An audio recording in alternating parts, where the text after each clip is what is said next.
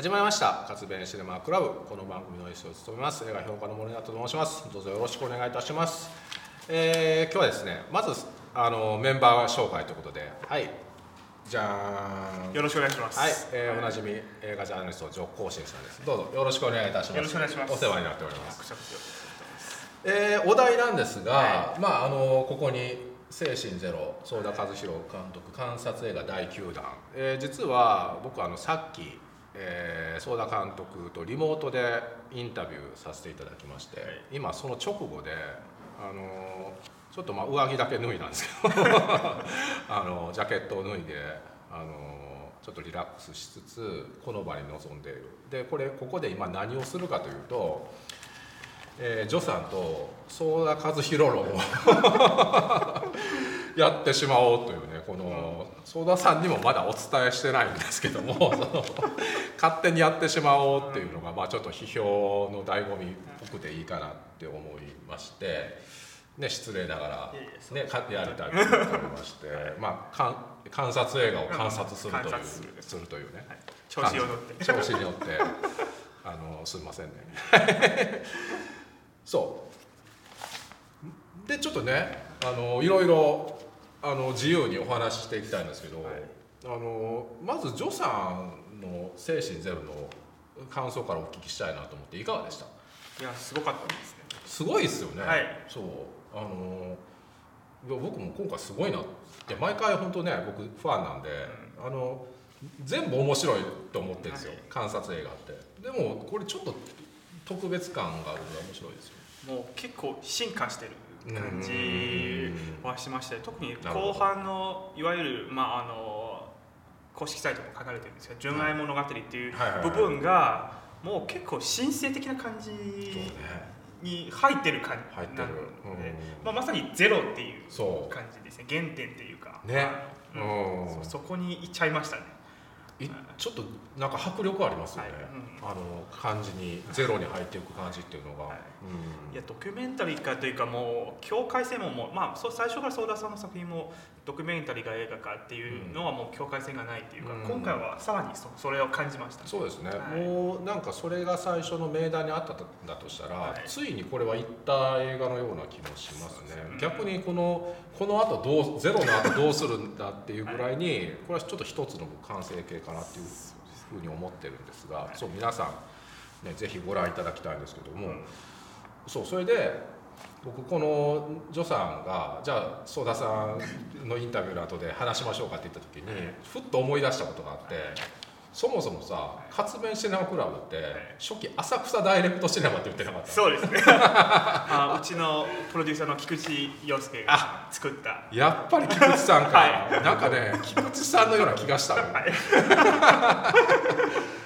好きだもんね。あの、はい。ワンピンとかも大好きよ、そのままで。そうそうそう。ダイレクト。だからそのダイレクトシネマっていうのが、まあ、あのさっきの相田さんのインタビューの中でもちょっと触れたんですけども、まあ、あの観察映画の原型といいますか、はい。まあ、元となった概念カテゴリーで、まあ、ちょっと説明すると1960年代ね、まあ、アメリカでこう起こった、まあ、ドキュメンタリーの、まあ、スタイルといいますか手法といいますか。でその、えー中心にいるのがフレデリック・ワイズ。デルフレデリック・ワイズマン、はい。まあ、今もあの撮ってらっしゃる。ニューヨーク図書館ニューヨーク公共図書館とかね素晴らしい。はい。この方もまあぜ前作傑作という方なんですけども、まあ、だからそのナレーションや解説とかをねあの全まあ、極力排して、まあ、目の前の現実を直接的にダイレクトに描こうとするっていう。まあ、これもだからその60年代っていうのはなぜかっていうとあの10あのけ軽カメラが軽量になったからですよね、はい。あの16ミリで。で同時録音ができるようになったから、まあ、そのスタイルがあの可能になった。でそのワイズマンの他にはねあのメイズルス兄弟とか D・A・ペネベイカーとかいるんですけどこのメイズルス兄弟とかペネベイカーって僕の中で割と音楽ドキュメンタリーの印象ぐらいなんですよ。ね、はい。あのメイ・スルーズはあのストーンズの「ギミー・シェルターで」ペレベイカーはボブ・ディランの「ドント・ルック・バック」ですからね。だからなんかあんまりそのこっちが見てないだけなんですけど、そのダイレクトシネマっていうともう本当イコールワイズマンっていう感じになるぐらいじゃないですか。結構情報もそういう感じでずっと、ね。うん。はい。助さんもそうか。そうですね。ん。うちらそうですよね、まあ多分勉強不足で、だから思うんですよ、だから知らないダイレクトシネマいっぱいあると思うんだけど、でもワイズマンはまあ、い、ろいろ特殊上映とかでたくさん見てるんですけどね、うん、でまあ観察映画はそのね、えー、まあ曽田さんもおっしゃられてるけどダイレクトシネマっていうのが、まあ、そもそもその観察的なというオブザーブっていうふうに、えー、言われることからも受け継いでやあのやっていると。ただその、えー、なんだろう観察映画の実会っていうのがあるんですあ、はい、そうです、ありますね。そうそうそう。オフィシャルサイトで。オフィシャルサイト。書いてるので。あれがだからそのなんかねむしろこのラーズ・フォントリアが前やってた「ドグマ95」か、あの純潔の誓いっていうのがそれあって、えー、2008年ぐらいまであったんですけどそれも10か条でなんかちょっとそれっぽいイメージもあるんですけどもまあ要するにそのダイレクトシネマを踏襲した、えー、ナレーションは入れませんよとかね、うん、あとこうなんだろう。全部基本的に自分自社のお金で賄いますとかいろいろ。外部の影響を受けない。受けないとか、うん、あとやっぱりできるだけ音楽も使わないそうそうそうそうそうそうそう。ね。あの実際全然使ってないもんね。そうです。使ってない、うん、それはザ・ビッグハウスの時結構感じました。使ってないよねビッグハウスあんなにこういういわゆるでかいものを撮るのに一切何も入ってないってすごいな編集が。あれだからそうなんですよね。ビッグハウスっていうのは1個前のやつで、はい、あのミシガン大学のはい、あのアメフトのね、はい、あの聖地と呼ばれてるミシガンスタジアムかの群像を取った感じなんですけども、あのあれとかってさでもあれも僕観察映画のシリーズの中にソーダさんが入れるっていうのは柔軟だなと思ったんですよね。だって17人でカメラ回してるでしょ、ミシガン大学の先生とか、えー、学生さんも含めてそれぞれ勝手なカメラで回したものをこう一つにソーダさんが編集というクレジットでまとめ上げたものうん、まあそもそもそれ一人でできる作業ではないから全部撮る。確かにね、うん、東京ドームの2倍ぐらいあるみたいな場所です、らしいですもんね、はい。ビッグハウスも面白いですよね。面白いです、あのしかもビッグハウスと港町が同じとして近い時期で公開することもなんか狙ってるな感じはします。そう。だから、はい、あの港町っていうあの牛窓。牛窓の。ねあのすごいその過疎化の村で、はい、あのそういう土地を取った後にアメリカのもうでっかいねミシガンスタジアムを取ってアメリカの縮図みたいなドキュメンタリーを撮ってでまた今度ゼロのミニマムなところにグッと戻ってくるとか、この振幅も面白いですよね。なんかずっと繰り返しやり続けている感じは。なるほどね。さ最初に見たのって何？あのソーダ監督の映画と。あピースですね。ピースからか。はい。そうかさっきじゃあ当時学生でみたいな。そう学生です。うん。そっかピースからか、はい、ピースがね実はその3作目、えー、3作目にして実は番外編っていうふうに名付けられてるんですけども、はいうん、さっきソーダさんがね、あれ番外編って言われて損してると自分の中ではすごく重要な作品だしあのでむしろそのなんだ別格ぐらいの意味合いで番外編ってつけたのになんかちょっと、えー、逆に仲間外れみたいになってるのが損だっていうふうにおっしゃってたけど、まあ、ピース。そうですね。あの実はその監督を知ったのはもう結構ピースの前なんで選挙の時も少しお名前と、うん、まあ、あの作品の内容も少し聞いたんですけどでもまだ日本来て来てい。ない来てまあ、きき来たばっかりか、まあね、上映、まあ、ちょっとはっきり覚えてないそれぐらいですよね、はいはい、2007年で、うん、あのまあ、いわゆるミニシアターの上映の作品でもありますし、うん、時期的にもあのスケジュールもあの全然あの時は分からないので、うん、さらにいわば海賊版でさえ あのないっていうそうあの DVD もその結構後で発売されてる感じなので見たいと思ってもなかなか見れない見れなかった。のでで、まあ、次精神で。割とソーダ監督自体が海外での評価が高いんですよ。はい、あの日本国内、まあ、これもまた前のと同じ繰り返しの話になっちゃうんですけど私に日本に来た時是枝監督でさえそれほどあのなんか上映関数が、うん。うんうん。あの多いということではないうんので、でその可能性さらに少ないっていう。うんことなんですけどでも海外とのそういうギャップがあるんですね。あのなんか結構日本の有名なドキュメンタリー監督みたいなこと結構ちょくちょくあのそういう情報入ってるんですよ、うん。なんで日本国内ついこんなにあの見るのが 大変なの？っていうことで、まあの立命館なんか関西だからさらにね。さらに少ないっていう感じだから、まあ、なかなかあの見れない感じででピースの時は絶対見たいっていううん。うんことであ大阪。の大阪で見ました、な7芸。はい。うん。どどうでした？その最初のそう観察映画との遭遇で言うとやっぱり一般のドキュメンタリーと全然違う感じは、あのいわゆる作家性がすごく感じましたね、うんうんうんでやっぱりドキュメンタリーのイメージでで言えば、あのいわゆるそういう事実をあの報道するって感じが昔そうずっと思っている、うんうんうんうんまあ、いわゆるテレビのノンフィクションみたいな感じ、うんうん。なんですけど相田さんはどっちかというとちょっと違いって、映画的な感じをものすごく感じているんで、うん。いわゆるあの素材をそのまま使うっていうよりを素材のいわばあの二次的な利用でもう一回そういう編集の力であの、自分が表したいものを、うん。あの出すっていううんうん。ことが、あのピースの時結構感じたんですよ、うん。なぜかっていうとピースの時私はそこまであの日本語力もそこまでいってないしさらにあの方言がすごく岡山だから。岡山の方言がたくさんあるので、実はね3分の1ぐらいはもうセリフの意味がわからないなんですけどそれでも映像の力でピースが伝えたい内容が感じましたので、そこはやっぱりすごいなと思うんですね、うん。他のドキュメンタリーですとどっちかというとあのそういう言葉でうん。言葉がドキュメンタリーの力になるっていう、情報性がすごく重要なんですけど、うん。ソーダさんはちょっと違いますね編集の力でいろいろなんか言えばなんか毎回ソーダさんの作品を見た時もうん。本当に一番感じたのはミクロからマクロに来ました。なるほどはいはい。確かにこの、うん。そうミクロからマクロですよね、はい。あの本当のちっちゃいコミュニティみたいなところとか、はい。今回だと本当夫婦の営みみたいなところ、まあ、ピースと精神ゼロはすごく似てるっていう話を、はいそのさっきの監督インタビューでさせてもらったんですけども本当あのミクロを見つめることでそれが実はマクロの話になってるっていうことを、はい。その業種の力みたいなことですよね。でその、えーなんだろう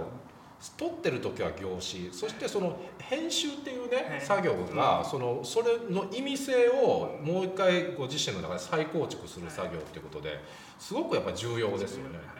だからそのワイズマンとかもワンビンとかもそうですけども、ダイレクトシネマっていうのは実はやっぱりその編集っていう作業がその作家性を刻印する時にすごく重要なものになってきてあの言ったらダラ撮りじゃん、うん。あの 撮ってる時って、はい。あのダラ撮りなのよ。あのいわばね。うん。いわばですよ。それに強度を与えるのってやっぱ編集ですよね多分ね。うん。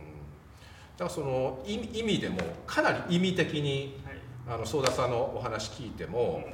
意味意味でつなげてるし、うん。あの例えばその意味をちょっとこう抜くところもぬ抜けのところも含めてちゃんと、うん。あの構成してるなっていうのは感じますすごい細かくいろいろ考えて編集どれだけ大変な作業になっているかなって感じは毎回はしますね。だからさその僕ね相田さんのドキュメンタリーは、あのやっぱりな何回も見ても面白いし見れば見るほど面白いっていう感じがあってそれはやっぱり1回目見逃すんですよ、い。ろんなことを。うん。それはだからその多分カメラを向けてる時相田さんもまだ気づいていない部分がいっぱい撮れてると思うんですね。でその編集っていう段階であこういうものが撮れてるとかここにこれが映ってたとかっていうのを発見していくわけでしょ。でそれでこう全体を再構成していく。その再構成する感じが、え2回目見ると見えるんですよね、うん僕だからゼロはちょっと2回見たんですけども2回目の方が圧倒的で面白い。あのあ再発見。そう。うんこうなるほどこういうことかっていうのがあの自分の中にグッとくるんですよね。まあそういう意味でも観察とイコールですよね。もそう繰り返し観察して。そうね、はい。うん。何回も観察できるっていうのは同じことをね、うん。観察っていう観察映画オブザーブっていうことのあの相田さんもよく語られてるのはこれ客観的という意味ではありませんよっていうことをよくおっしゃいますよね。い。やそうだけどバリバリ主観ですよって。いう、うん。うん。それあのあのジョさんが言われたはい。作家性を感じたっていうところにつながってくると思うんですけど、はい。うん、結局相田さんが見ている世界ってことですよね。作家性っていうのそう。まあ相田さんももう一つの言葉あ産業観察うん。もう中に入ってるんですよ。はいはいはいはいだからもう完全に自分のものを入れて、うん。だからあのー他の記事で読んだんですけど相田さんが自分があのえ私は映画監督です。えジャーナリストではありません、うん。っていうことを書いててまさにその通り。って感じ。でもあのもともとジャーナリスト志望だった方で、やっぱりそこでちょっと一回何かに当たったんでしょうね、はい。勝手に言ってますけど、うん。それでいややっぱりそのジャーナリズムではなくドキュメンタリズムに自分は行くんだっていうふうに。さっきのそのもともとね、うん。あの曽田さんってあのニューヨークの美大みたいなところで映画勉強されて東大の後ね、えー卒業制作「ザ・フリッカー」というのがあのベネチアに短編でねね。出てフィクションを撮ってたと。うんでその後えー商業映画の監督としてやっていけるかと思ったら別に電話が鳴らなかったと。でであのーいわば就職活動でニューヨークにあるその日本のドキュメンタリーを作る会社に就職されてでいわゆるその NHK とかのテレビドキュメンタリーをガンガン作られると。それはさっきあのジョさんが最初に言った、えー報道系系の、はい、情報系のドキュメンタリーですよね多分ね、はい。あのでそそれを撮った逆張り反動がそういうテレビ的な手法メソッドを全部こうやめにしたは観察映画であるっていう変遷があるありますよね、うん、でもささっきのその相田監督インタビューにつながる話なんだけど選挙ってみ見てます？よね見ました見ました、僕選挙から見てるんですけどはいもちろん、はい。あのどどう思います？選挙について選挙はもう笑いましたね。あそう。コメディそう。コメディですね。はい。あそう。まさに僕もねこれコメディコメディですね。うん。あの相田さんの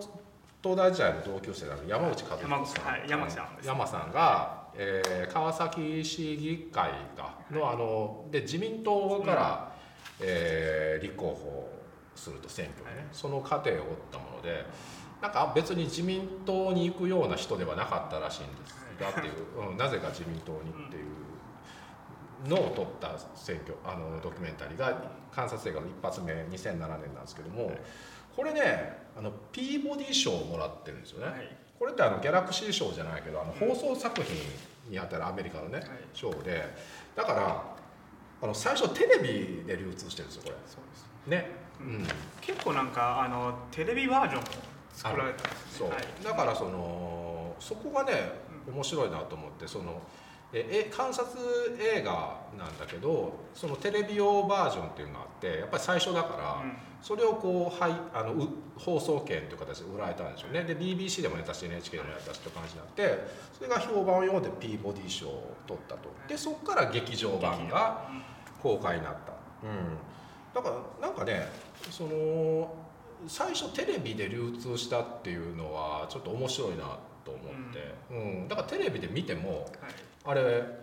耐えれるっていう耐えれるって変だけど、うん。テレビコードでも耐えられるぐらいのエンターテインメント性ってありますよね。うん。うん。編集やっぱり編集すごいですね。時から。も。そうそうそう、んだからそのあれもねでも観察映画むしろすごくその実会っていうのをガチガチに守っててストイックな作りのはずなんだけどその山さんのキャラクターもあってあのーちょっとすごい愛嬌のある方でね。もうヒーローな感じもある種のねありますね。はいはい。ある種のヒーローの感じも。そう。なんかねそう。コメディコメディのヒーローよね、はい。あの失礼なんだけどちょっと薄っぺらい感じもあるのよ。であの張り付いた笑顔とかね、はいうん。なんかそういうのも含めて。やっぱりあのキャラクターを中心にすごくこうん。う映画が駆動してる感じがしてあれはねかなりワイズマンを意識して観察、えーダイレクトシネマ的に撮られたはずなんだけど一言で言うとやっぱりさあの軽みがあってでコメディだし、はい。なんか人懐っこいんですよね、はい。ダイレクトシネマより圧倒的に、はい。ここで僕なんかいろんなもんが出てんなと思う。相田和弘さんという方の、うん、選挙であの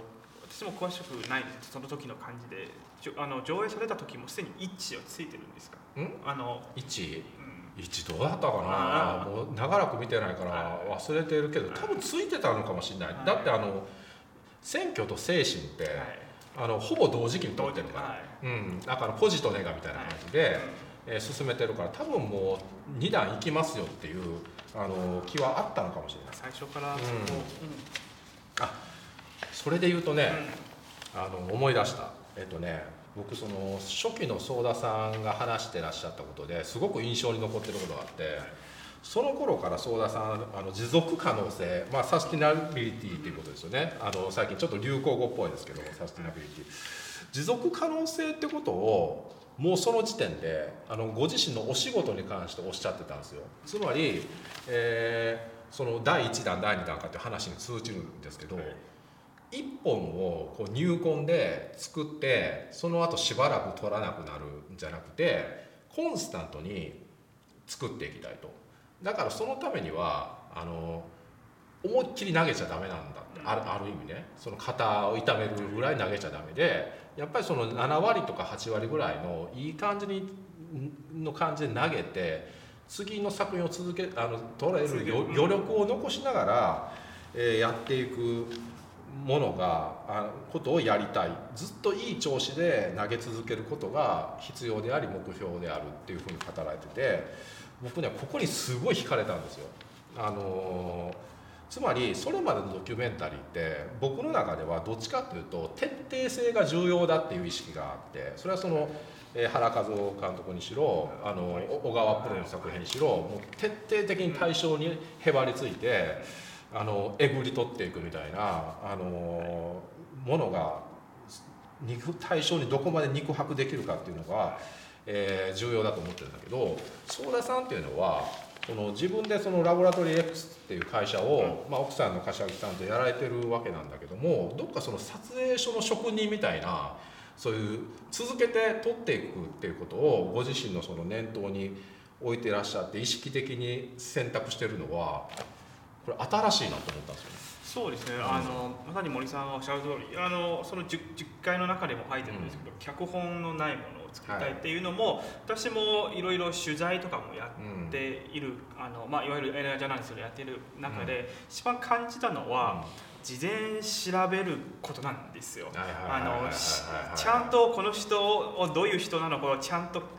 てっきり調べた方調べた上で取材しに行くのか、うん。それとも質問をたくさん持ってそのままあの取材にしてるかうん。全然違う感じですし、ね。あの特にそのこうあ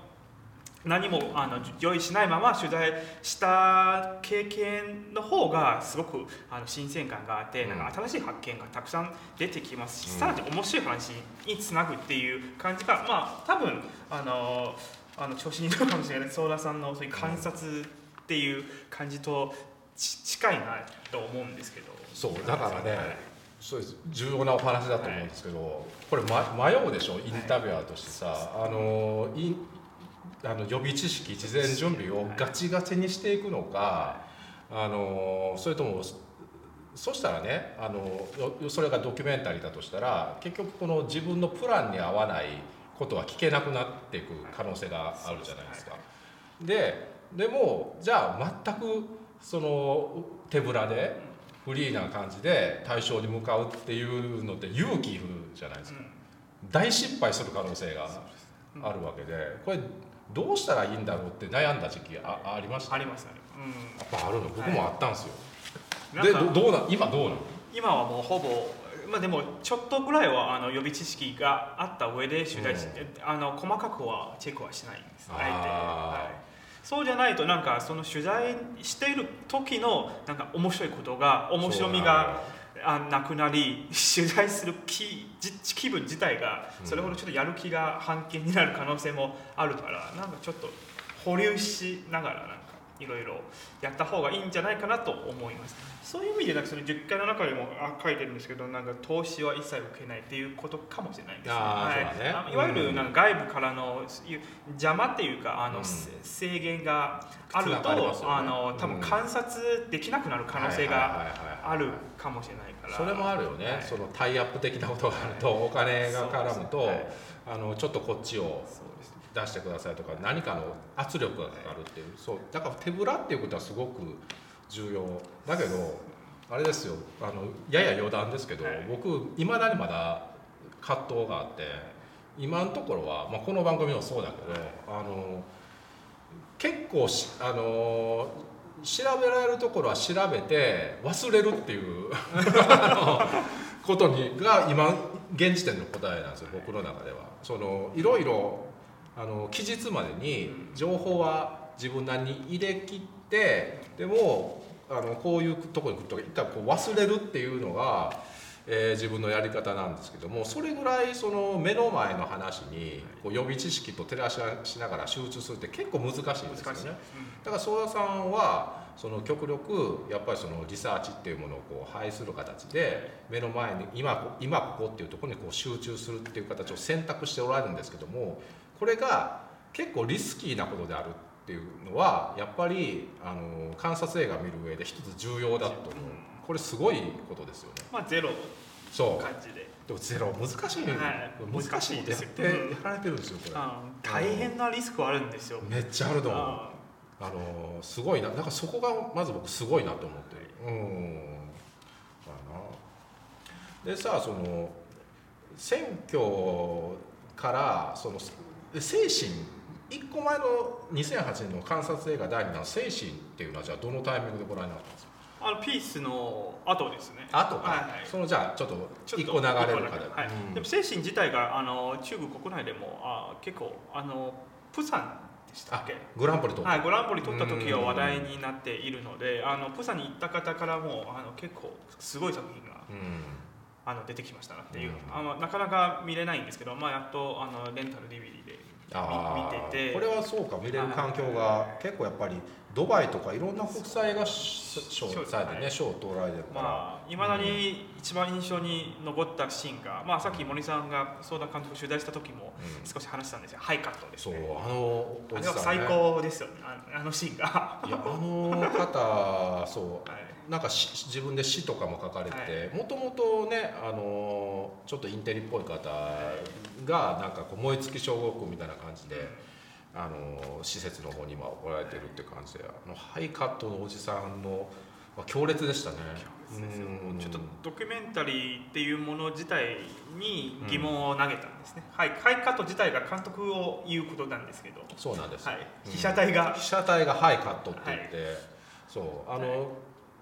にもなんだろうな。でもにもかかわらずさそのすごくカメラを意識してるわけでもないっていう感じで佇まれてるじゃないですか、純粋な感じはい。あの方はもうすごく残りますよね。そ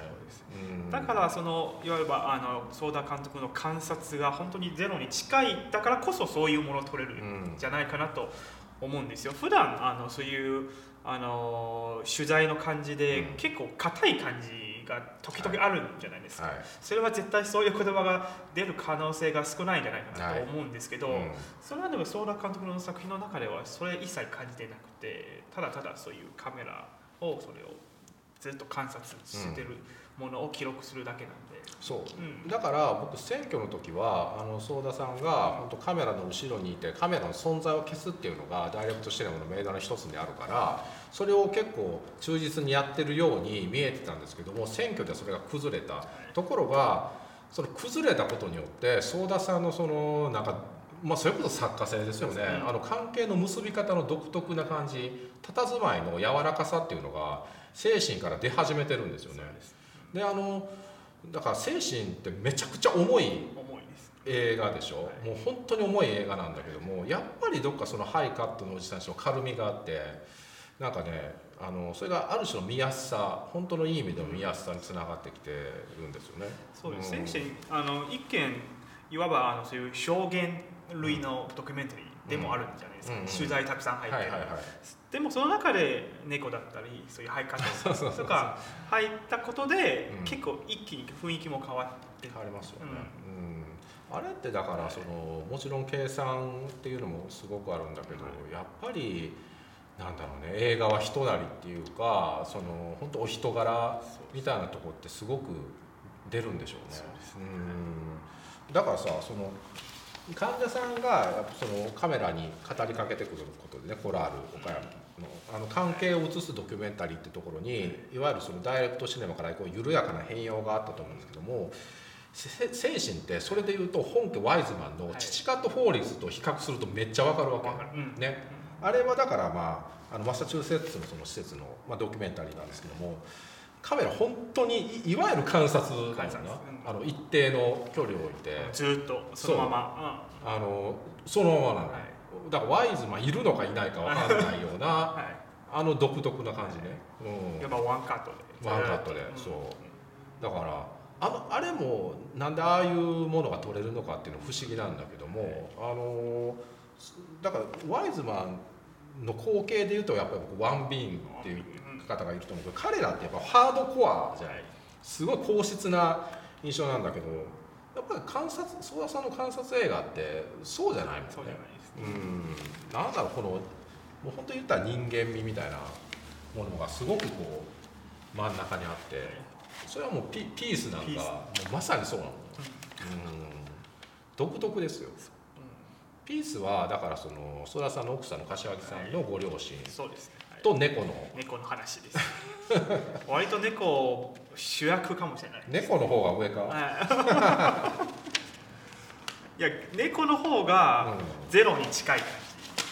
ああ、確かにな、はい。存在としてってじこと？存在としてる。うーんそうだろうな、はい。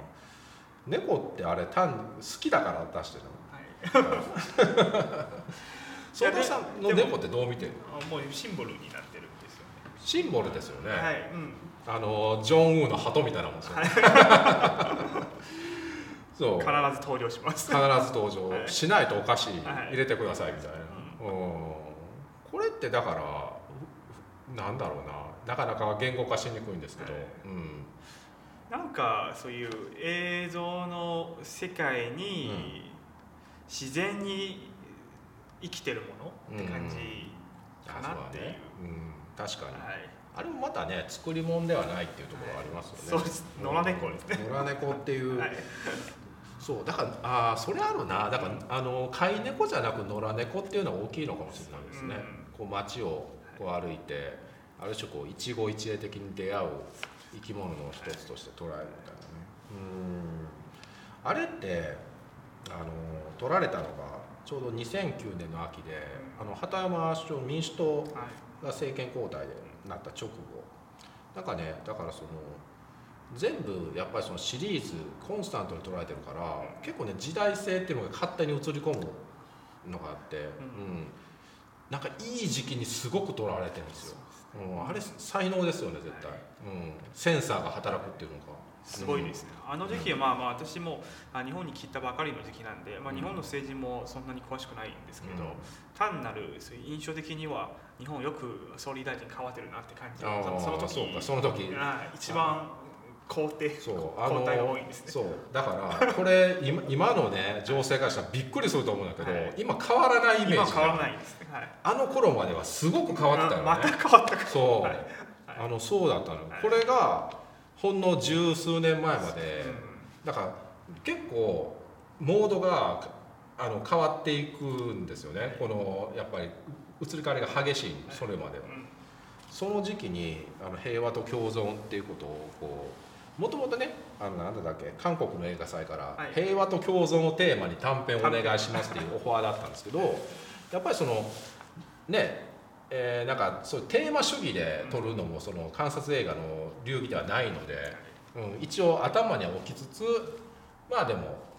撮ったっていう流れがあって多分それで番外編にしてらっしゃるのかなとも思ったそうですね、うん。でもピースからねはい。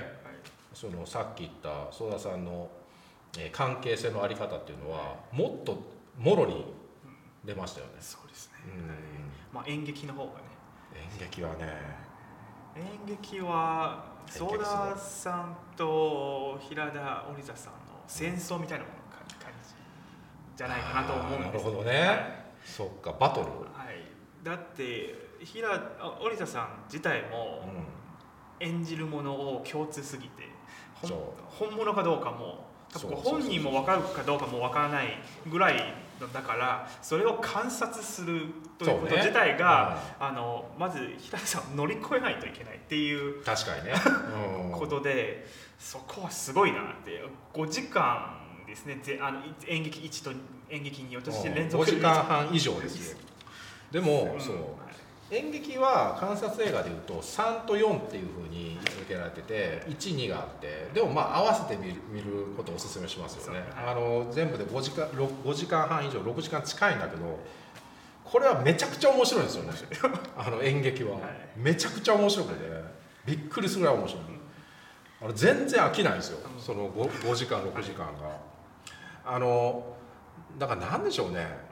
僕の中で言うと演劇はうーんまあでもまあちょっと本当また新しいよな。だから観察映画っていうのもどんどん変容していくからでもやっぱりその平田織沢さんっていう強烈な主人公ですよね。これは大きくてあの例えばナレーションもテロップもないんだけどめっちゃ喋るじゃん平田さんが。だから大量の言葉で6時間埋まってるわけ。あといびきの。そうそうそう。音いっぱいある寝る時あれだからあれだよね。すぐ短時間で。感じがはい行きましょうっていう。本当に時間は全無駄にしてないんそう。で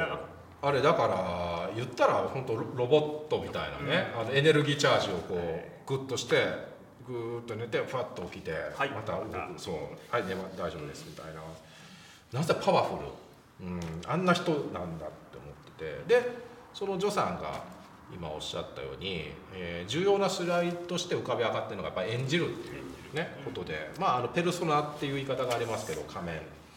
えーまあ、カジュアルに言うとキャラっていうね言い方もできると思うんですけどもそれさっきねあの曽田さんとのそのインタビューの中でもちらっと出たお話なんですけどもやっぱりその人間っていうのは社会的な役割っていうのがまああって仮面をつけてこう演じることが、まあ、世間にはこう人格として認められる受容されるっていう。だからその平田さんのメセメソッドっていうのはそのやっぱり可視化される表層にこそ表層にだけがリアルなんだっていう考え方っていうことが映画の中でもね、はい。結構ちゃんと説明されるじゃないですか。だからそのある種逆説的に平田さんはそのリアルっていうことをこの秒単位でコントロールしてすごくこう精密にもうちょっと違ってもいやっていうふうに直していく。でそれで、えーリアルな演技芝居を組み立てていく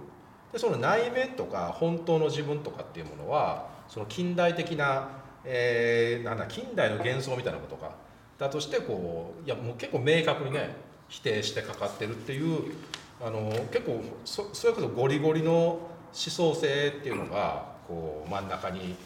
ボンとあってでそれはそのままその、えー演劇っていうドキュメンタリーを受け継いでるわけなんですけどもこの平田メソッドのやっぱり最大究極の体現者っていうのが平田織さん自身。ご自身、はい。うん、だって 本当さなんかあアニメのキャラみたいなもんね。平田織さん自身が。まさにその通りで、うあの演劇でまあもうドキュメンタリーかどうかどうでもいいんで、うん。私もうそれは平田織さん主演映画。ん、あそうそうそうそうそうそうそう 主演映画。主演映画ですよ、はい。だからい。これも、あのー観察映画の中では異色ではい。唯一選挙は山内さん主演の映画っぽいんだけど、はい。まだね。でも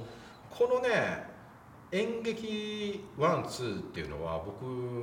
言ったらそのさ「ゆきゆきて新軍」のはい奥崎健三さんとか前身小説家の井上光晴さんとかぐらいの進化化されてるんですよ、立ち具合、はい。平田織田さんとかね、うん、主演。だって最初から最後まで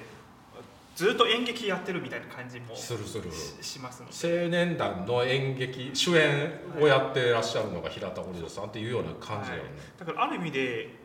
全部演劇みたいな感じが構成した演劇っていう映画だからそこはやっぱりもう飽きたもうも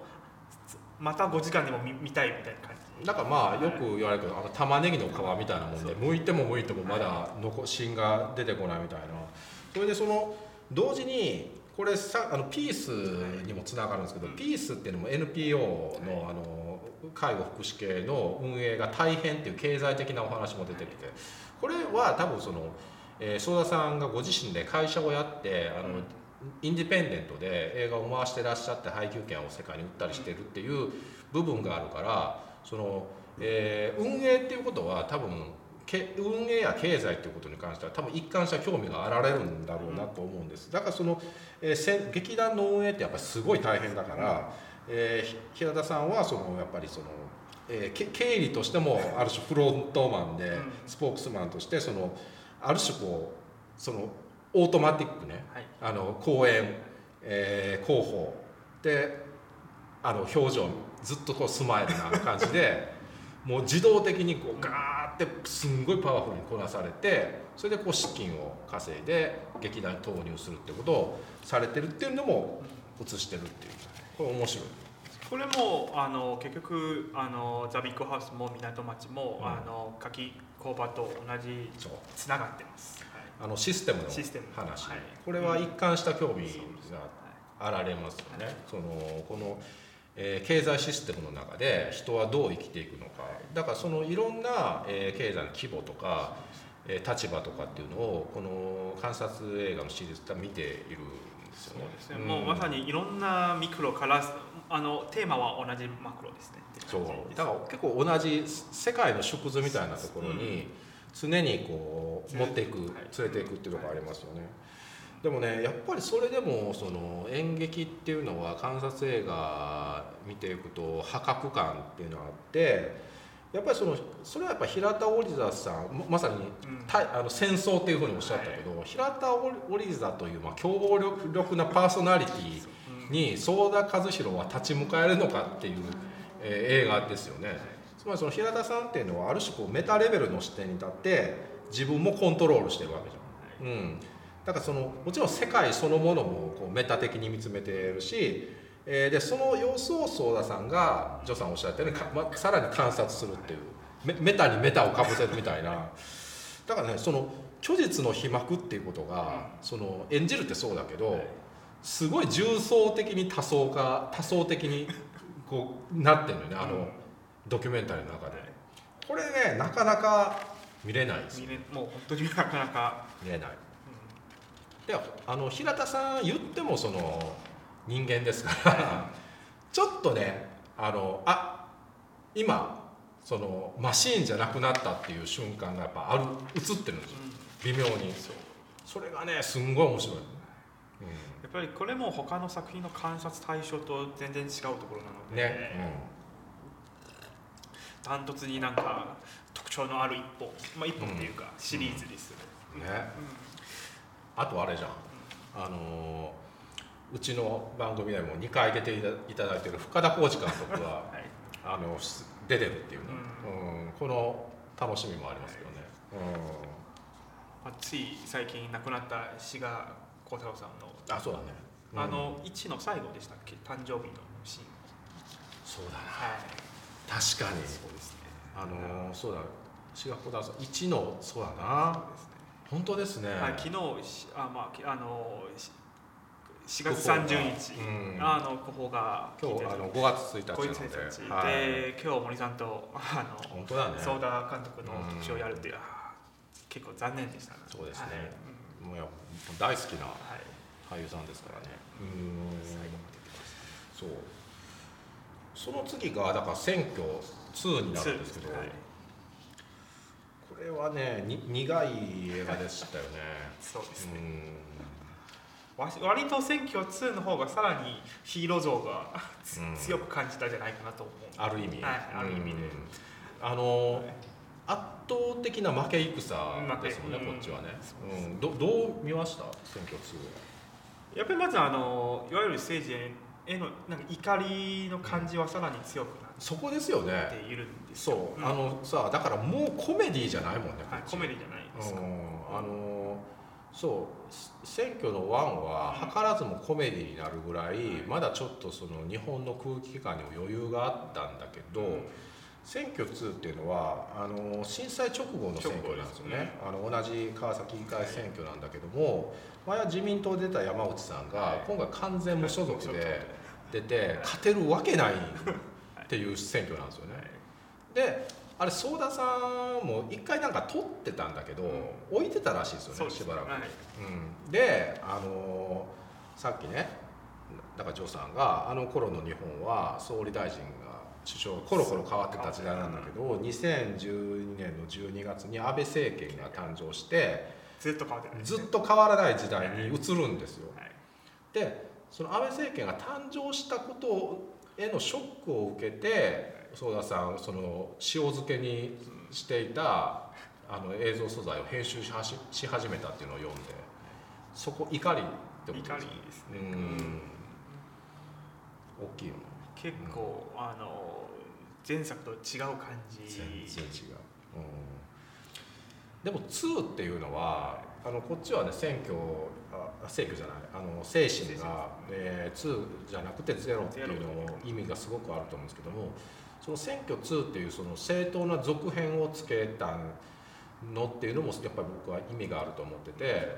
ほんの数年でこんなに変わってしまった、えー日本社会っていうのはすごく見えますもんね。そうですね、うん。うん。リニアにつなぐことでむしろ、まあ、3も期待してるんですけど調べたら山さんも引退して、したそうで政治からこの時も2の時もさ、はい。でもほぼほぼね、はい。あの出ると思ってなかったけどっていう感じで出られてますよね、うん。あ引退？いあの調べたらなんか今家庭主婦であじゃあ元に戻ってるって戻って感じ。戻って感じになってるんですけど、そうだな。でもさそのやっぱ思ったのはやっぱり相田さんの軽みっていうのはやっぱり生きててまあフットワークの軽さってことだと思うんですけどもやっぱりその時代の変わり目とか潮目が変わっていく瞬間に立ち会って記録することができる方でまあねさっきのあのビッグハウスとかもあれ2016年の大統領選挙中で、まさにねアメリカの、まそうそうそうそう、同じ感じですよ、はい。あのタイミングとしては。うん。トランプ大統領が誕生する直前のね、はい。あの風景を実は捉えてて、うん、普段だからニューヨークにいる相田さんが、えーまあビッグハウスはミシガンですけど、うん。日本社会をこういうふうに捉えるっていうのもなんかやっぱりその観察的な距離っていうのが大きいのうん、かな。離れてみるっていう、より客観的な感じ、ね。まあ、入る情報も違いますし、うん、そうですよね、はいはい。うん、そう。だからそのなんだろうなやっぱり客観と主観っていうのがあのいい位置で混ざり合ってるっていうのがに象徴するのがニューヨーク在住ってことなのかもしれないですけどね。うん。なのでやっぱりあの欧米にいると、欧米から見たアジアとアジアにいる時に見たアジアは全然違うという話も、あの欧米にいる友達からよく言われていてでなんかあの中国の中国って今すごく発展してるじゃないですか、でよくなんかアメリカにライバル意識されてるんじゃないかなっていうこと、自分であの妄想してる中国の人が多いんですけど実はなんか調べたら、あの欧米のマスコミが中国を批判する記事の量は、日本や韓国より全然少ないです。はい。なんですけどなんかあのやっぱり欧米があまあ離れてるから、うん。あのいわばそこまでうん。なんかうん。関わってないっていうか、うん。影響がないっていうことなので、うん。うん。うんあのまあ、ただただ事実を報道するぐらいなんですけどあのなるほどね。日本中国韓国はやっぱりどうしても近いしうん。文化も近いので、そこはなんかそういうマスコミの誘導とかも何でもいい、あのあの 不安をやるとかそういうことがあのやったら見る人が増えるっていうことをやる媒体が多いっていうので、る。うん。あのやや主観っていうかあの事実じゃないことに言っちゃういううん。感じだからやっぱりなんか離れて見た方が多分我々が今あの見たアメリカって同じ感じじゃないかなと思うんですよね。そうやな、はい。だからそれはすごく思いますよね、あのやっぱりちょっとその引いてみるっていうことがすごく重要で、言ったらさこれもよく言われる話だけど海外にいる時の方が例えば日本人だったらねあのアメリカにいる時の方が日本人であるっていうアイデンティティを逆に突きつけられるみたいな話もよくあるじゃないですか。日本の中にいてるとそれって意識しないんだけども、当たり前のことそう。あの外部性に身を置くことで自分のそのあのフィードバック跳ね返りっていうのもあるしっていうことである種その観察的な視点っていうのがある種あの多層化複数化するっていうところもありますよね。しかもその比較もないんですよ。日本にいること。そうやよね、はい、だからどどれがいいのかもどれが悪いのかもわからない感じでちょっと当たり前風景みたいなことを思って、だからなんか観察したくても多分なんか何も取り込まれるっていうかね。感じにはなっちゃうかうん。じゃないかなと思うんです、ね、さっきのアジアの中だとそのアジアの見え方っていうのが結局距離感を間違うっていうことと同じですよね。だからさその、えー距離感を保ちながらでもその、えー当事者意識でやるっていうこの2つのダブルスタンダード的なものがこうききれいにこうバチッと立ってるところが多分観察映画の一つの肝のような気がしますね。なんかこのそうひ弾けばいいっちゅうもんでもないよね,、この他人事じゃないっていうところでどれぐらい取れるか、うん、ここはすごいですねそう。はい。でもさその他人事ではないっていうところで言うとその相田さんよくその、えー映画の題材を選ぶ時のモチベーションとしてあのご縁っていう言葉を使われるんですけど、結構自分に関係ある自分の人生に入り込んできたものを取られてるんですよね。その選択するというよりは、どっかその運命に導かれるような形であ俺はこれを取るある意味取らされてるじゃないけど、うんあの使命感使命感なのか、はい。まあうんまあそうね。運命。運命なのかな。だからこうあ自分は今こういう例えばささっきの「精神ゼロ」でもその山本先生が引退するっていうあの方を、えー元の患者さんからこう受け取った。であの港町のプロモーション中だったけど「すいません行ってきます」ってことでその声に導かれるように岡山に行って1週間で撮ったとかそういうなんかやっぱり流れの中に身を置いてある種そのあの自然にそうはい。あのひそれが多分なんかいいところに行けるコツなのかな、それもそのよく耳を澄ますっていう、うん。あの観観察的なこととつすごくつながってると思うんですけどもこう意識をオープンにして、えー入ってきたものに逆らわずじゃあ自分はここに行く今ここに行く運命なんだみたいな感じでその場所に向かわれるっていうのは、えーすごく面白いなと思いますね。うん。なんかあえてテーマしな設定しないことと同じですそうそうそうそうそうそう。はいそうなのね。だから最初に何か決めちゃうと、もうそれはあの偏見そうどうしても習慣的なものが入っちゃうのえ？でそれ多分もうコントロールしたくてもコントロールできない。できないできない、はい。そう。あのーそうバイアスですよね、うん。それをまあ邪念って言い方されてたけど本当そういうものを取り除く作業っていうのが重要なんだなと思う。だから次のねその柿工場はあのーまこれはあれですもんね。その岡山県の岡山県はい。牛窓。また岡山県に戻ったっていう、ね。はい、牛窓行ったことあるの？あります、はい。なんで行ったの？いやあのーこれは結構いろいろ関わ関わる関わることになっちゃうんですけど、はい。まああのー偶然のチャンスで、うん。あのーちょうどそういう LCC のあのー中春秋航空のうん。高松便ができた時、うん。あのー1円ですよチケットは。1円？あの上海から高松まで。でじゃああの、まあ、高松自体があの、おあの時私関西に住んでいまして、高松自体が車で行ける距離だから、うんじゃあせっかくだからあのあの時まだ高松自体が外国観光客が少ない時期なので、あの両親を呼んであの、うん。あのいわゆる観光しましょうかっていう感じであの要は高松に行きました。でえ大学の頃ですか？大学の頃で、うん。でその時はあの別にそこまでいろいろ調べてなくてそのまま行った、まあ、うどん有名だから、まあ、そういう気分で行ったんですけど、はいでもそこに行ったらいろいろ情報を見てうん。このとこの辺が瀬戸内がすごい面白いところあるなって思ってあのあの時小豆島に行きました。であ小豆島あの2泊してて、うあんまりにもそういうなんかちょっと違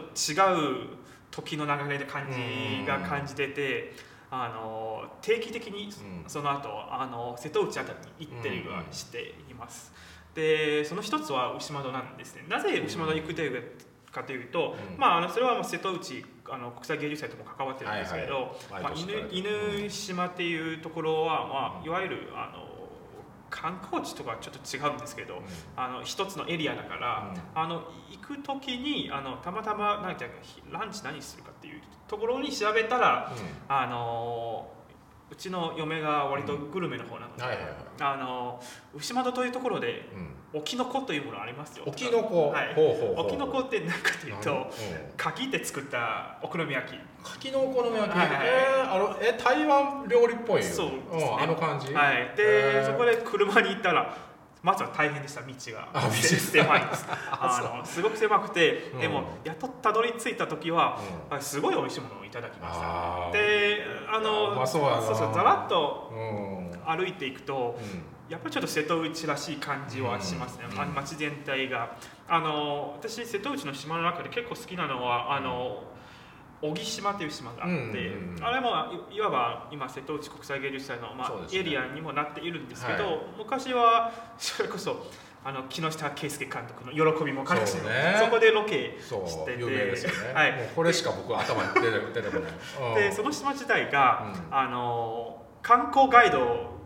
書いた通り私もその通りにしました、ん。あの自転車もなしで歩いて観光するっていうことで、やっぱりねあの建物自体がすごく近づいてる感じなんで、うん。で道自体も自転車ぐらいは通れるんですけど坂道なので危ないからあ歩くっていう。なるほどね。結構、うん。あの田舎って言えば田舎ですけど田舎ではない、うーんなるほどね。日本の田舎っていうと、まあ、私も割と観光好きなのでいろんなところ行ってるんですけど、あのいわば同じ風景な街が多いんですね。あのあのビッグタウンあのそういうイオンモールがあって、はい。そこはもうユニクロとか。うちうちあの和歌山和歌山市の方がそういう典型的な郊外の風景なのうんねそんなに変わってないんですけど、そこはもっとちょっと昔の風景っていう感じがすごく感じてて、うんあ面白いなと。で、うん。あ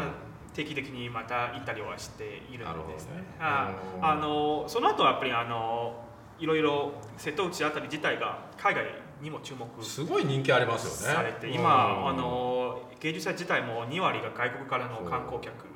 でそこもあのさっきの距距離っていう話とつながってるんですよ、なぜあの去年ですねこんまりさんっていう、はいはいはい。まあ、片付けの名人に、はいあの方のあのだあの北部で大ブームになったことでね。はいそれもいろいろ考えさせていただきましたっていうのは、あのいろいろ、まあ、中国の方もともいろいろ話しましたけど、あの日本の方はうん。日本の良さがわからないっていううん言葉が、あなるほどって感じがしてて、で瀬戸内はまさにそうなんですよ、うんあの言えばソーダさんの映画の中でもいろいろそういう問題提起はい。しましたじゃないですか、でも実は結構そ一方いろんな魅力も感じた街でもありますので、それを最初に今火をつけたのは外国人なんですよ。まさにそうですよはいでうん。やっぱり距離を置きてなんかなんかそれを見てすごいところじゃないな。日本に国内にいると多分同じ田舎とお思いちゃう可能性が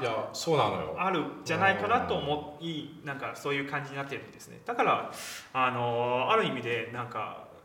もっとなんか私外国人なんですけど日本国内は本当に実はいろいろ再発見できるんですしあのいろいろなんか面白いところもたくさんあるのでなんかそういう映画の中の感じのままではダメじゃないかなと思うんですね。なるはい。面白いですね、はい。い、やそうだからね特に僕みたいにそのい田舎の方で生まれた人間ってそのなかなかディスカバリージャパンは難しいんですよね、あのーそっち側になかなか行こうと思わないから、だってさっきのね柿のお好み焼きもはい。何でしたっけ？あ沖の子。沖の子も知らなかったもんな、めでもすごいね、そうだから「柿工場」っていう映画でいうと、そのなんだろうあ輝かしいその瀬戸内のあのものとはまた違う風景が映ってるわけですよね、うん。だからその今の助さんのお話と柿工場をこう置くと面白いよね。うん。柿工場はねあのえどう見た？いやなんか柿工場ね結構いろいろ面白かったと思うんですよ。なんかうん中国人も登場したんじゃないですそうあのだからそこよか。はい。あの重要人物たちとしてね、あのー日本映画の中での中国人の描写が一つすごくすごくであのできてるのは、大林信彦監督の「北京的西瓜」ですね。あの中の登場した中国の人はうん。現在でもつ通用あれって89年とかそれぐらいですよね。ね。あのうん。考え方も今とそんなに変わってないなと、そうなんだ でもう一つは今回牡蠣工場もまさにそのうん典型的な感じですね。周りはこういう人が結構いるなっていう、あれってでもあれかあの出てくる青年たちっていうのはうんジョさんとそんなに世代的には変わらない？どう？変わらないと思うんですけど、うん。でもルードは全然違います。違うよな私は、まあ、いわゆる学生ルードでうんうん。あの日本に来てるんですけど、ね。あっちの方はいわゆる多分労働ルードでそうだから来ている方それも結構、うん。毎年たくさんの人が来ている、今まさにコロナの感じで来れないことになって、いろいろ生産とか製造、うん。あ製造もいろいろ問題が起こるかもしれないんですけど、うんまあ、そういう人が、あのたくさん、あの日本が欲しいっていうことになるのでうん。毎年たくさん来ててでそこが一番大きな問題っていうかっていう、なぜかというと今日本で就職難しいっていう人が多いんじゃないですか、うんうん。でも実は仕事たくさんあるんじゃないこういう仕事実はね。実は、はあのただやりたくないっていうことだけなので。いいや本当そうなんあそれも同じいわゆる問題提起、はい。この映画の中でうんうんしたことになるんじゃないかなと思いますし。いや本当そうですよね、うん。あとはやっぱりいわばグローバル化になってからの問題もいろいろ提起されたうんうんまあ、もう考え方も違いますし、うんうん。いやだからそのはい。グローバリズムの影響がローカルな労働環境にどう及ぼす影響っていう意味でそのまあ夏季工場それまで地元民たちで頑張ってきたところにまあ労働力不足えー過疎化とか高齢化が起こって後継者がいないってことですよね。でそこでその海を越えて、まあ、中国の青年たちが、えー働くようになると、えーだからそのあれですよねギャラっていう意味では安く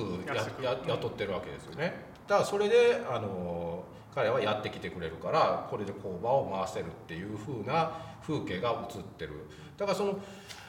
グローバリズムの問題っていうのはもうすごくいろいろあると思うんですけどもさっき言ったさその、えー観光地としての瀬戸内と、うん。ここで労働力としてやってくるさあ違う。でしょ、はいこれがね僕すんごいあの実は今日ジョさんだからこそ聞きたかったことで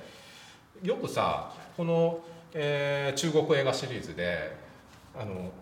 世代の話になるじゃん。ね、うん、世代のでもそれだけじゃないよな。それだけじゃないです。なやっぱりそのいろんな階層みたいなことが中国の内部でもあるわけでしょ、で言ったらまあさ助さんは上海だしあの大学に留学してるしっていうあのゆ文化的な側じゃん、瀬戸内側に行く行く側じゃん、ぶっちゃけね、はいでもそうじゃない同世代の方々もいるわけでしょ。そたくさんいの辺らっしゃる。んですそう、はい。その辺ってだからどう見えてんのかなと思って今日すごい聞きたかったのやっぱりあれあれもね、あの根本的にもまたちょっと中国の社会問題にもな,、なっているっていうか関わってると思うんですね。うん。やっぱり中国はこの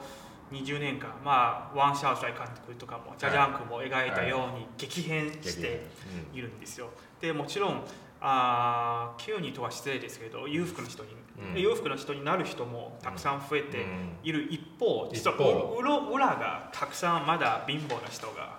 いらっしゃるということで、その人たちが、あのどうやって自分の生活を改善するかっていうと、一つは海外に労働に行くっていうことなんですね。まあ、未だにまだ日本とかそれこそアラビアあたりとか、うん。まあヨーロッパとかも行ってる人が、まあ、まあまだたくさん存在しているし、それこそあの日本に来たと人は多分またあの日本国内でもニュースになってるんですけど、なんかそういうビザ問題が起こったりとかもまだああるっていう。それでもなんか根本的には生きるために、うん。あの日本に来て労働するっていう感じですね、あ私のように、まあ、学生ルードで来た人とは本当に関わってないような感じなんですね。あね。の本当にあの中国に行っても多分生活しているエリアというかそれちょっと偉そうな話になってるんですけどなんかあのうん全然違うんですし、うん。まあ、関わらないみたいな感じになってるんですよ、うん。でも実は虎にこういうこと起こってるっていうことで、でまあ国際交番の中でなんか他のあの中国人の記者から聞いた話なんですけど、うん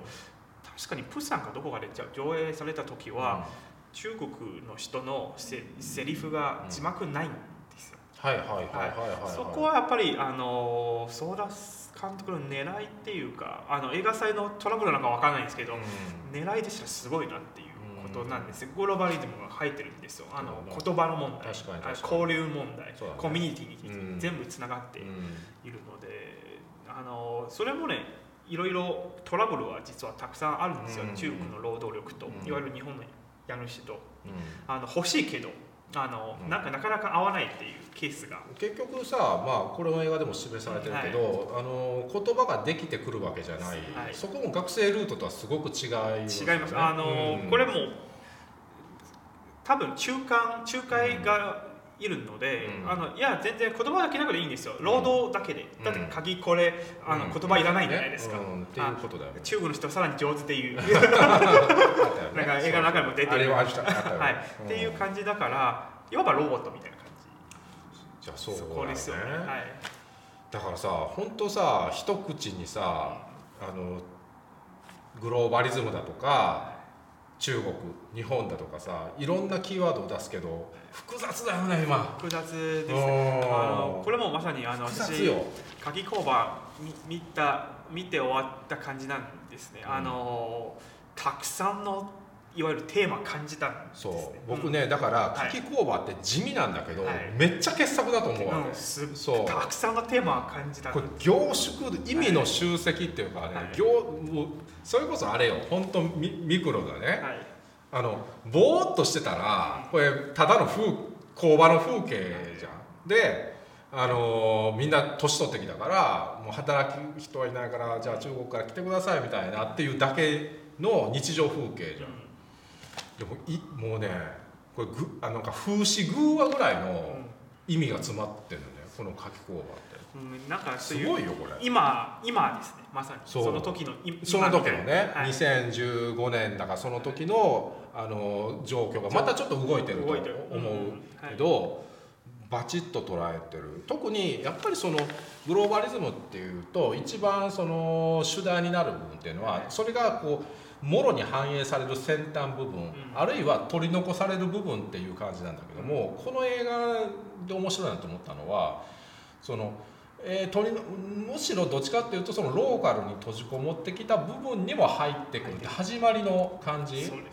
だからこれもめっちゃ過渡期じゃん。はいそこによくいたなっていうような、うん、まあ、ちょ震災直後で。ね、はい、そう。そこも結構すごいタイミングだな、うん、だからその相田さんってあのあの震災についてのドキュメンタリーっていうのは撮ってらっしゃらないんだけど、うん、そこの柿の養殖場で働く作業員の方には震災の打撃を受けた東北からの移住者。気仙沼ですよね。気仙沼、は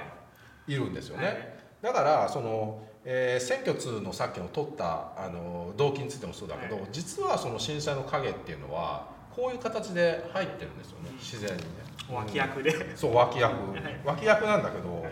あの存在感は抜群っていうようなあのすごい強いものとしてここに入ってる、うん、震災からまたいろんな問題が入ってて、まあ、いわば日本の社会問題で少子高齢化とかも入っていますし、はい、あと過疎化入ってる。とかそう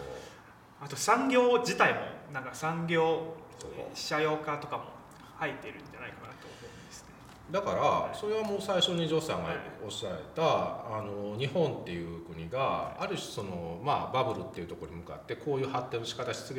続けていった時にその第一次産業っていうところに若い人の関心が向かなくなったっていうところが直接的な原因じゃん。そこですよね。うん、でそのなんだろう、えーなんか中中中央主義みたいな中央一点主義みたいなところもそそれに合わせて連動して起こってきてああいう形になってるわけでしょ、うん、それも、まあ、まさに日本だけではなくていわゆる先進国みんなみんなですよ、ね、今回コロナの件でその問題を明確しました、ね、明確にね、はい、皮肉にもね。マスクっていうこちっちゃいものでさえ、はい、はい、外部の力がないとっていうなんか結構皮肉な感じになっているんですね。だからやっぱり問題っていうのは突然起こるわけじゃなくて全部つながってるから、あの夏季工場で描かれたことっていうのが今拡大して、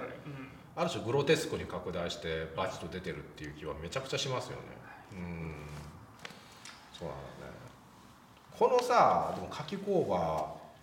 は数週間で撮ってるんだな。だからこのなんか短期短期決戦感がやっぱりすごいですよねと思うんですよね、うん、逆に言ったらさな長けりゃいいってもんじゃないですよね取材時間が、かそれもまた多分観察映画の,、うん。あの根本っていうかうん。短期間でも根本的なものを観察できるみたいな。ね、はい。あの眼差しの深度みたいなことで、はいでもさ、もう一個思うのはその短期短期集中型っていう方がやっぱ早いじゃんその時代の生もの感を取ってくるのが、もしさ1年さ観察し続けてたら観察観察しすぎやねんってみたいな。その1年の間に時代変わる変わる、わけじゃん、うやっぱりその今回のコロナ、ん、去年ねの今といや去年の去年の今と今全然違う世界だから、はうんっていうことも起こりますからね、まあもちろんその撮っている中で、えーそのえー変わってしまった世界が途中でね挟まれた感じで映すこともできるんだけども。でもさあの夏季工場的な凝縮度を目指すんであればやっぱりその短期間にあの何かこう縮図をぐっとこう抽出する方が濃い濃いものが濃いエキスが取れるっていうイメージはありますよね。うんこれもね僕結構目から鱗で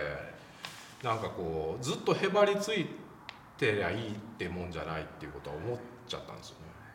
それはもうまさにあの港町とつながっている。うん、これも牛窓。はい牛窓です。だからある種続編なのかな。続編です。うん。これあの続編なんですよ。はい。これがね牛間いやだからこれさえ牛窓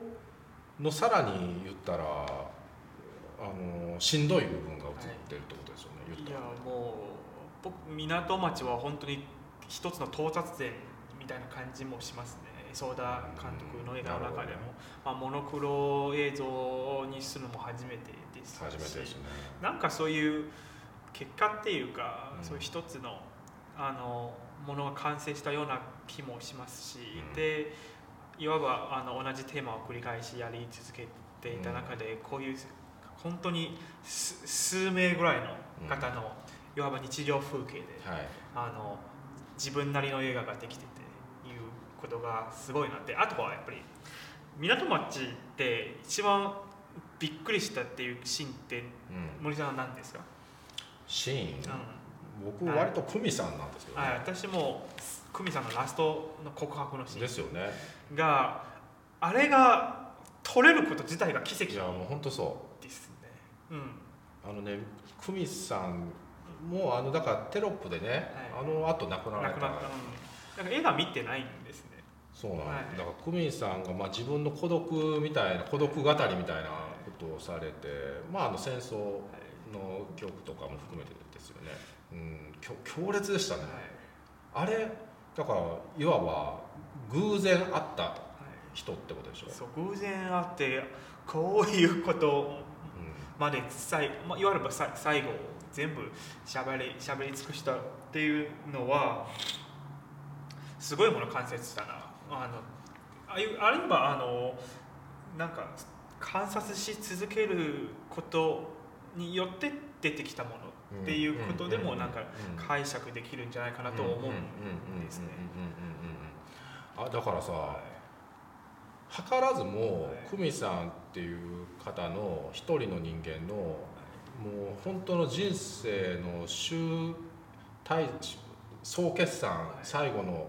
あの思いが全部映っちゃったわけでしょあそこで。でそれを相田さんが捉えたわけでしょ。うん。いわば見ず知らずのねカメラ抱えた監督さんにあれを話しちゃってるわけでしょ。すごいっすよね。すごいですね。なんかあのもし撮れなかったらどうなるかっていうか そうそうあれあれこそあれがなかったら、はまあないわな、はい。逆に言うと。うんいやだからすもうあれに結構圧倒されてなんかそのモノクロにしたっていうのはあのなんだろうすごい僕結構あの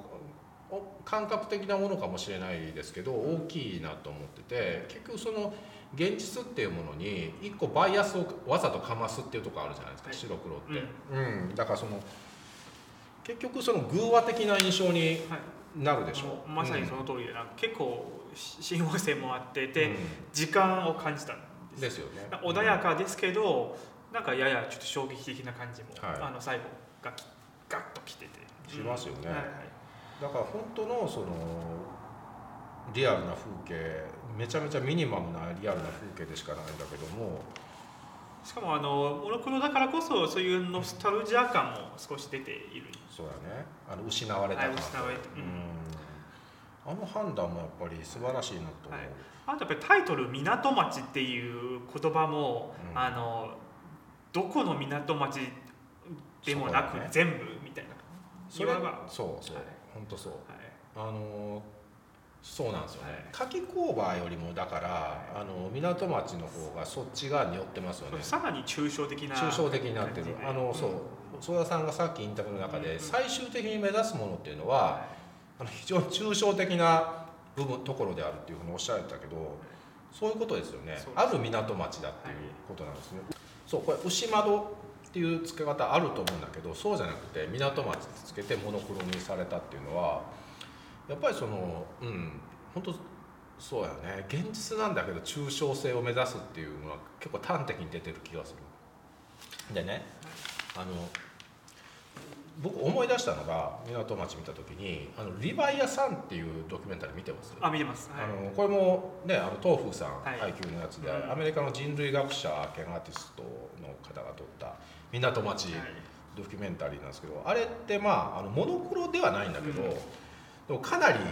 その色がない、うん。あのかなりアバンギャルドなね、もう地獄映像みたいなすごいドキュメンタリーなんですけど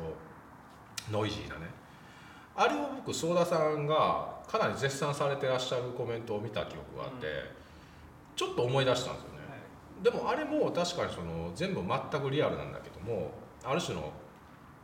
えー苛烈な偶話に見えるっていう意味ではなんかちょっとそういう影響もあるのかなっていうふうにもちらっと思ったりもしましたけど。多分そう影響があるかなありますよね、と、はい。多分ね、うんそうですね。うん。それはもうコントロールできないとその影響自体が影響もね。見見たことがあるからそれも主観と客観の問題になっちゃうんですけど。あそうだね。だからその相田和弘さんっていう人あの方の作家性を考える時に結構その比較対象としてワイズマンっていうあのもご自身が尊敬してらっしゃる、まあ、師みたいな、はい。あの師匠としてのワイズマンっていうのがいつもいるんですけどもいるわけですけど案外さあのその撮っていく中でどういう映画を見てどういう影響を受けたことって語られないじそうですね、ゃん、うん、実はそこ割と謎で。謎ですよね、う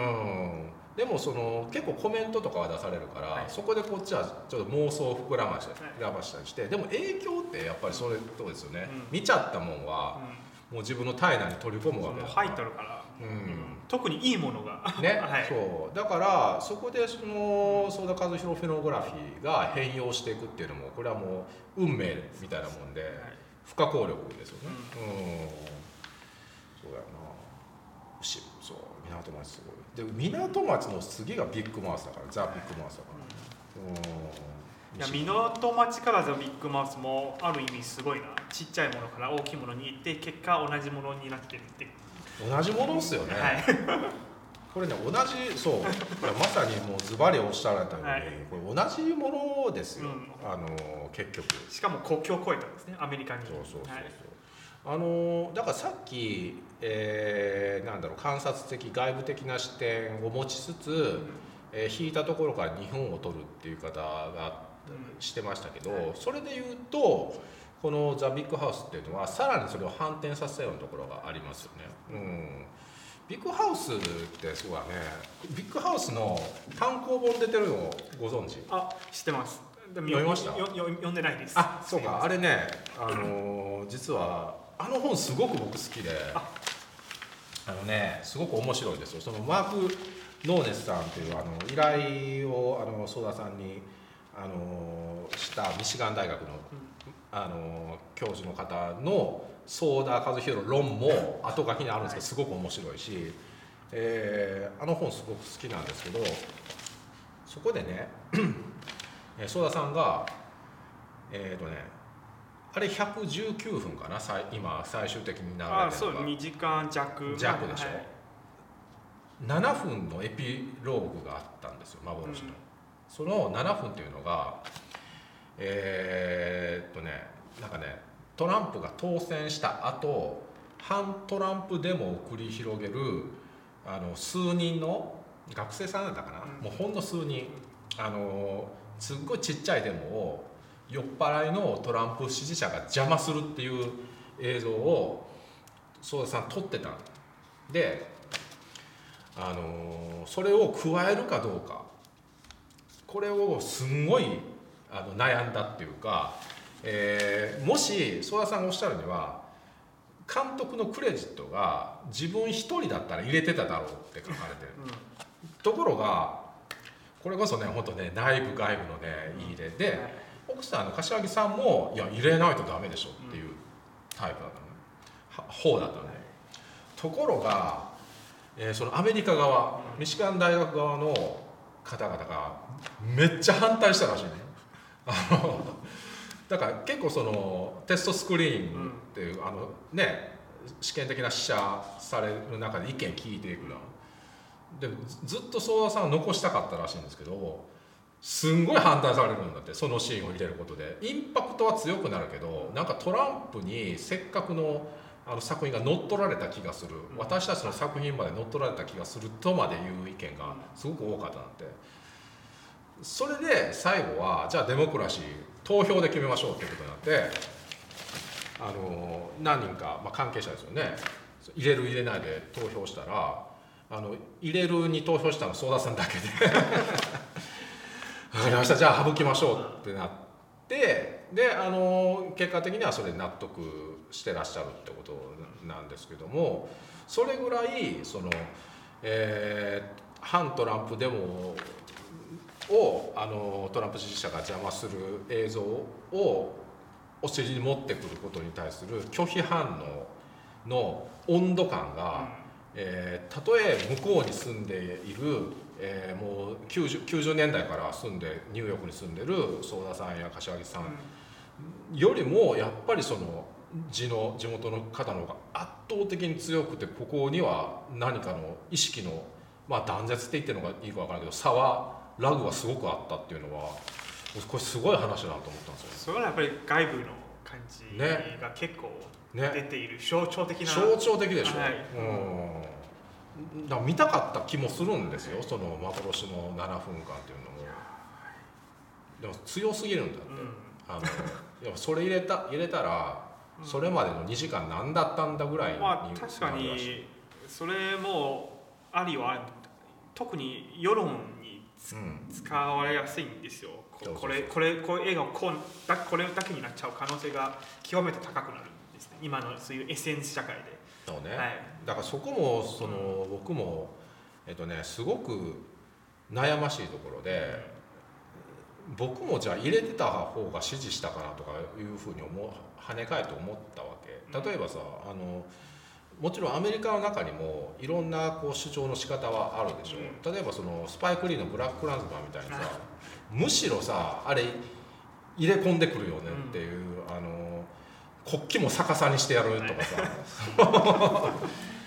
あの観察映画とは大きく違うフィクションの作り方をしてくる、まあ、戦闘的な映画ですよね、うん。スパイク・リーでマイケル・ムーアっていうのはさ 言ったら近いじゃん。近いです、うんで僕スパイク・リーもマイケル・ムーアも別にそれなりに好きだから、あのーなんかそっちもありっていう気持ちもあるんだけどただそこのなんかあの観察映画っていうものに触れてそういうさ、あのーイデロイデオロギッシュなシーンを入れ込むことにそこまでこうあの反反対する、あの学生たちがアメリカの学生たちがいるってことを知った時にもう一回ちょっと考え直したいなぐらいの感じが起こってきますからね。うん、ジョーさんどうその辺どう考えてる？やっぱり私も一応相田さんと似たような立場で、うん。あの外国人があ日本に住んでいるうんっていう感じだから、ね。なうん。ななぜなんかというとまあなんか日本の方と、うん。あのやっぱ政治について話す時は昔は本当にできるだけ下げている感じあですよね。まああれは多分中国っていう関係もあるんですけど、うんあのあともう一つはやっぱり最近あのまたいろいろな方とお会いしていろいろ話した上で、やっぱり自分がまだ外部の人ではないかなという考えもまだ少し残っているんですよ、うん。あの考え方もうん違いますし、うん。そそもそもあの私個人が、うん。あの国籍っていう言葉っていうかこういうもの自体がそんなにもう気にしていないうん立場になっているんですけど、うん。でも世界はそうではない。そうね、はい。このなんかさギャップももどかしいけど現実ではあるよなそうこれは現実で、うんしかもこれを変えること自体がうん。多分大きな革命があってそのまた100年経たないと多分変わらないし、生きてる間には無理みたいな。生きない無理ですし、せしかも政治自体が、うん。あの政治家まあ政治家っていうか政治家みたいな人にはい。家あのーずーっとそういうつまらないっていうか、まあ、戦い続けていることが続けばもうあのこういうこと自体が変わらないのであのた多分あのなんなんなんていうかねまあ自分の意見を述べたいですけど、でも結果とかそういう変わり強く変わりたい気持ちはもうちょっとない。っていうあ感じには面白い時代だけど興味深いですね。そう。か。ですね。なんかあのなんかちょっとそういう無力感もあるんですよそうそういう助さんから見たら例えばそのさっき言ったスパイク・リーやマイケル・ムーア的なあのイデオロギッシュなものの出し方ってどう思うの？あ私お結構あの賛成というか。あっちは全然いいのか。あ応援したいんですけど、うんうんなんかあの別に私こういう声とかそういう表現とか、あの反対っていうことではなくて、うん。あのむしろどんどんやった方がなんか変わるかもしれないんですけどでも現実にはなんかちょっとその自分が欲しい、まあ、理想的なところが、見えるけど見えないみたいなうん。ところにずっと存在しているうん、感じだん。だん分かってきた、あうん。だからなんかななんでしょうね。特に今回あのコロナのか件でいろいろまた考え直しているんですけど、うん。なんか自分の考えがこうこうですですとか、まあ他の人の考えもたくさんあるんで、なんかみんな一致できること自体は無理だなと。思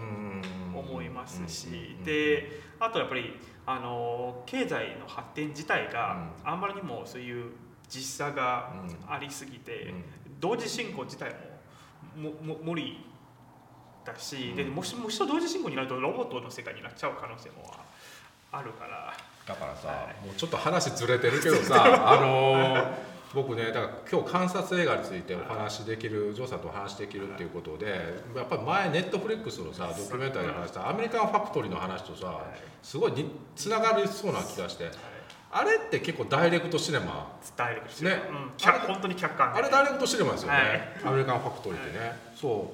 う。でそう思った時にさやっぱりそのなんだろう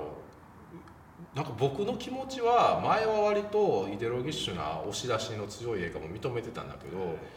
今あんまりちょっとそっちに気持ち動かなくなってる自分がいるんですよ。あの前はあのなんだろうなうんむしろあのその押し出しっていうことで変革するものがまだ明確に問題はあるじゃないですかそのスパイク・リーにしろマイケル・ムーアにしろ問題提起の力っていうのが。でもだんだんそそこまあ無力感とおっしゃったけど、単純じゃなくなってんなと思うわけ。なんか裏が何かあるみたいな感じ。ねそう、うん。あのとなるとこれはあの本当に自分が考えている以上にさらにあの一つ一筋縄ではいかない世界になってきたわけでだから前言ったことと重なるんだけども、やっぱりそのちょっと気持ちいい方に行く表現って怖いなって思っちゃってるのかもしれないね、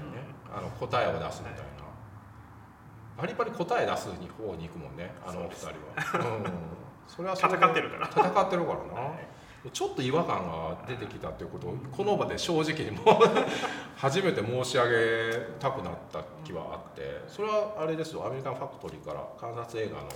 流れでちょっとこの活弁やらせてもらってちょっと僕の中でも考え直してる部分なんですけどね。うん。なんかあの前もあのある中国のドキュメンタリーの監督と話した時も、多分こういうでかい事件が起こることに世の中は変わるっていう話が聞いて、特にあのあふ普段政治に興味持ってない人が、いきなり政治を興味持つことになるっていうまあまあ、まあ、毎回そうなるんですけど、でもまた落ち着いたら戻るんですよ。はいはいはいそうね。そこはやっぱりどうしても解決しなければならないけど解決できないところそうだな。そうだね、はい、それも非常によくわかります、はい、特に今のあの世の中っていうかあのだんだんあの自己中心というか、まあ、核家族ももっと、うん、もちっちゃいことに、うん、あのあのグループになっているから、うん、さらにあのでかいことを,、を真面目に考える人がもう少なくなるんじゃないかなという、もう傾向になっているからなんか考えても分かんないから分からないっていう。だって選挙の中に実際あの日本の有権者への批判も少し感じたんじゃないですか、うん。うん、選挙権持ってるのに、はい、はいはい。それと同じでなんかこれ自体がなんかもしかしたらちょっと逆っていうかもう一つの考え方で新しいあの道を探した方がいいんじゃないかなと今常々思っているんですよ、まあ、なんか無力からむしろなんか転換して何か、新しいものをそれこそ観察。そうですよね。でも、だからその意味でも僕この「精神ゼロ」っていうのは、今ゼロベースみたいなこともよくやや流行語的にも使われますけども、なんか今ここにあの相田さんがたどり着かれてるっていうのはやっぱ面白いし興味深いですよね。なんかもうちょちょっと考え直すいろんなことを、えー、考え直す時期なのかもしれないですよね。まあもともと私大学は社会学なんです社会学自体がそういう明確的なものがない,、ないんですよ。社会学そうだね、はい。うん、だからあのとにかくあの結果っていうか目標は一つだけよく考えること。かもしれないです。ねめっちゃいいことをした。よく考えること。本当そうですね、はい、うん、もう肝に銘じたいと思います、はい。番組を楽しんでいただけた方は「ハッシュタグ活弁シネマクラブ」「ハッシュタグ活弁」で投稿お願いいたします活弁シネマクラブのツイッターアカウントもありますのでぜひフォローください、えー、楽しんでいただけましたら、えー、チャンネル登録と高評価をお願いできれば、えー、幸いでございます。というわけでまあねまあこのねジョさんとお話したことを後で曽田さんが見る ことにもなるすみませんでした、勝手なことを言いましたけどでもあのやっぱ面白い、面白いですもう本当に、あの新作も楽しみにしているので、ね、はい、うん、今度はぜひ来たるべき新作では、そうですねねあのこここでこういう感じでね、ね、お話できればと思っております。今日はあのジョーさんどうもありがとうございました。ありがとうございました。ありがとうございました。